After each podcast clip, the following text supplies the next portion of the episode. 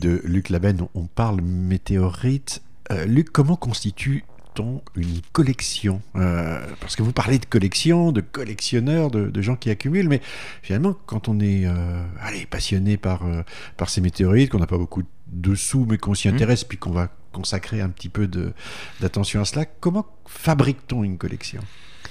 Alors, moi, je trouve chaque, enfin, chaque collection commence un peu de la même manière. Hein. Il, y a, des incontournables dans, dans, les météorites. Je pense météorite de Sicotaline, qui est une météorite féroce qui est tombée en 1947 en Russie et qui était jusque très récemment très abondante. On peut avoir une météorite de quelques dizaines de grammes pour un prix vraiment abordable. Euh, il y, a quelques incontournables. Il y a la fameuse météorite d'Allende aussi, qui est une météorite incontournable aussi, parce que c'est une chondrite carbonée et c'est une des plus abondantes. Donc j'ai vu, à discuter avec les collectionneurs, on commence tous, et moi y compris, de la même manière. Hein. On essaie de trouver ces météorites qui sont finalement les plus courantes, même si ça reste des mmh. objets rares, mmh.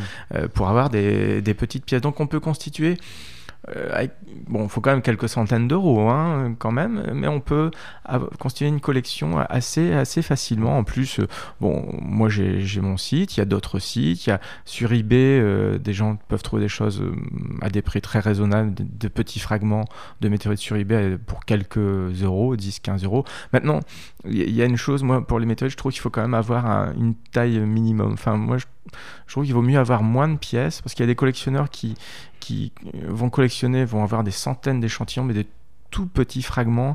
Qui, enfin, je trouve à ce moment ça perd même son, son, sens et même son intérêt scientifique si un jour la collection repasse dans le domaine euh, public.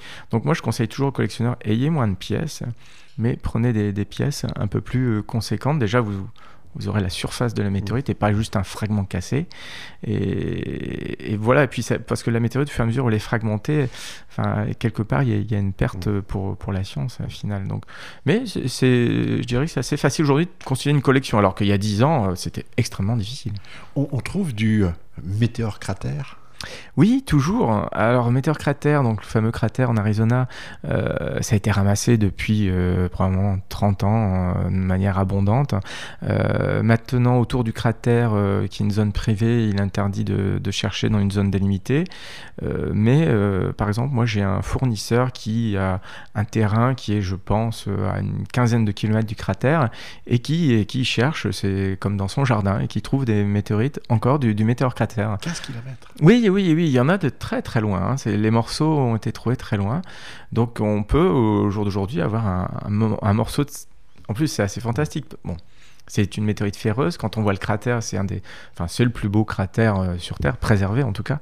Euh, donc, avoir à la fois ce morceau de météorite et euh, une photo du cratère à côté, c'est juste fabuleux. C'est celui aussi dans lequel s'entraînaient les, astronautes de Polo avec oui, y a une Schumacher avant d'aller sur la Lune. Hein. Voilà. Donc, il y, a une histoire très chargée sur ce mm. cratère. Alors, en, France, il y a des je vais dire, météorites célèbres. Enfin, je vais vous en citer deux, mais euh, euh, c'est celle de l'Aigle qui est euh, dans l'Orne, qui est la première authentifié comme étant, en tout cas par l'Académie des sciences de l'époque, euh, une chute de météorite par bio, euh, et puis euh, celle d'Orgueil, mm. qui est considérée aussi comme vraiment la première et, ayant contenu des, des acides aminés, des acides aminés qui laissaient penser que finalement la vie aurait pu mm. tomber du ciel, si je puis dire.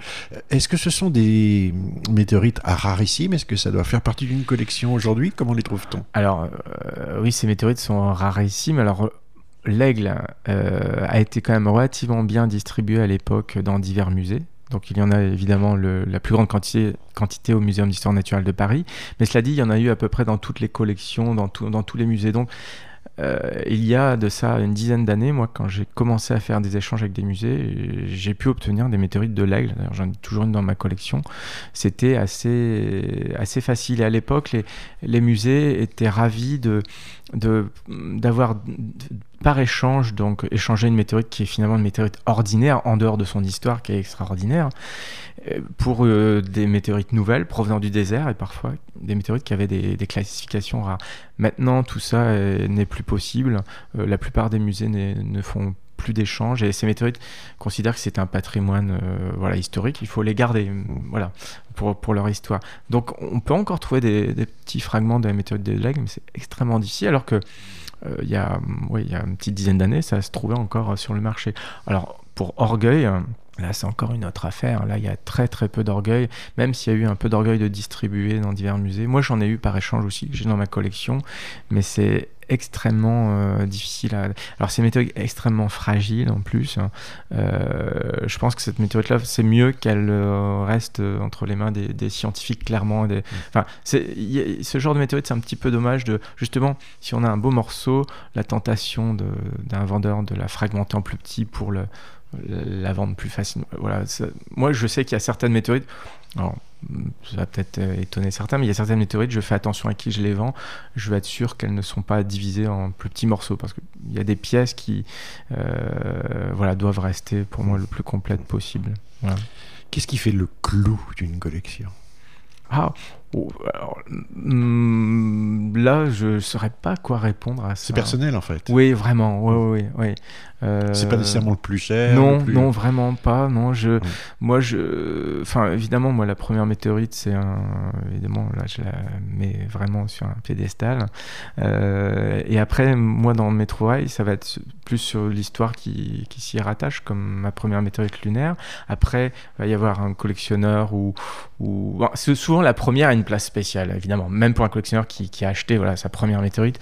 Mais euh, je sais, par exemple, j'ai un, client collectionneur qui euh, est un collectionneur de météorites orientées. Je parlais de ces météorites qui ont une forme très spéciale hein, lorsqu'elles sont en train dans, l'atmosphère. Et lui, euh, voilà, la seule chose qui te fait vibrer, ce sont les météorites orientées. Et pour lui, le clou de sa collection, ça va être une météorite qui soit, euh, qui ait une forme vraiment euh, de, de, bouclier où on voit exactement comment elle est entrée dans l'atmosphère. Donc oui, chacun va. Et c'est bien finalement, il y en a un petit peu pour tout, mm. tous les goûts. Mm. On, trouve sur le marché des collectionneurs qui vendent leur collection. C'est-à-dire que c'est un marché qui se renouvelle. Qui, Assez peu, mais finalement, alors il y a parfois le collectionneur qui va, euh, là ça arrive de plus en plus, qui va chercher à avoir des pièces plus grandes, donc il va remettre sur le marché des pièces plus petites pour avoir des pièces plus grandes lorsqu'il peut. Après, il y a des collectionneurs qui peuvent simplement garder une, j'en connais, hein, qui gardent une météorite et, et, vendent le reste pour passer parfois une autre collection. Bon, ça, ça arrive, ou parfois pour des, problèmes économiques, hein, ça, peut, ça peut arriver.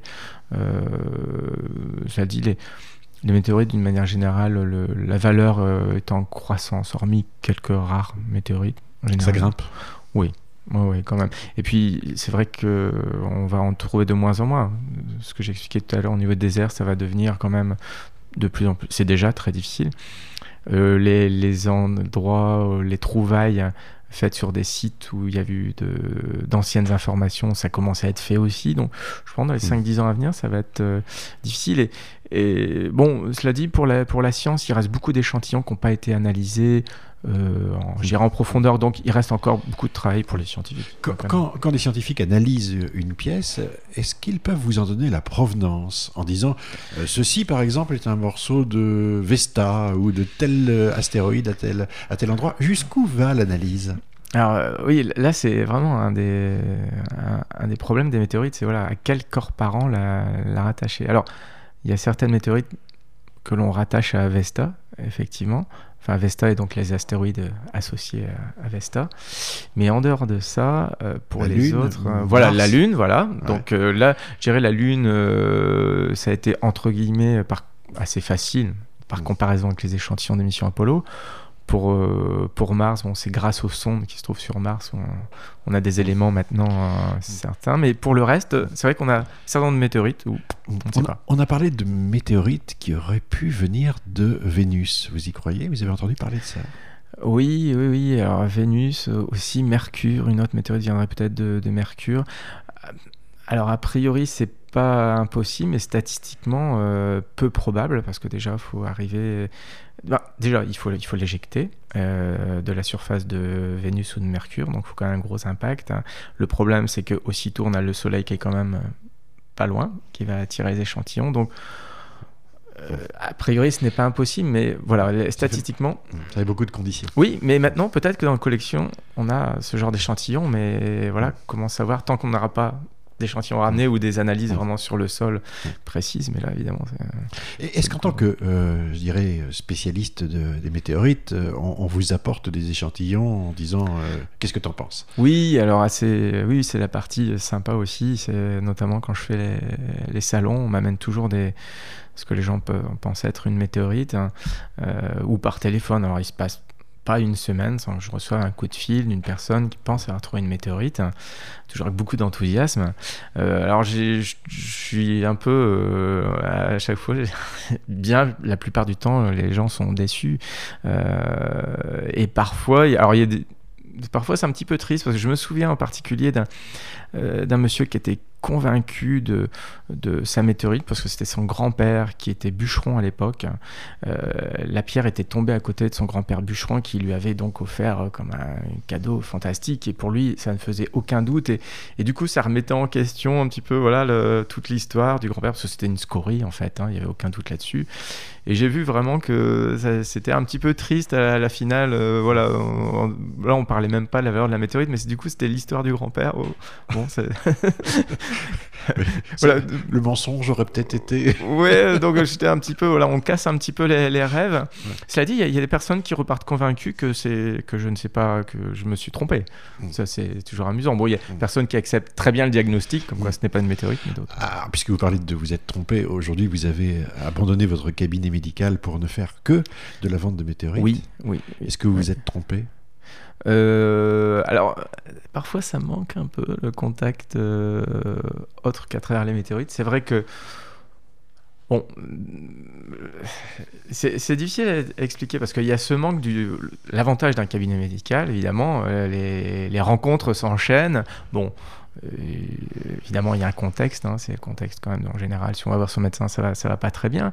Mais euh, voilà, ça me permettait de rencontrer des gens mmh. tout le long de la journée. Dans les météorites, finalement, dans le désert, on rencontre assez peu de monde.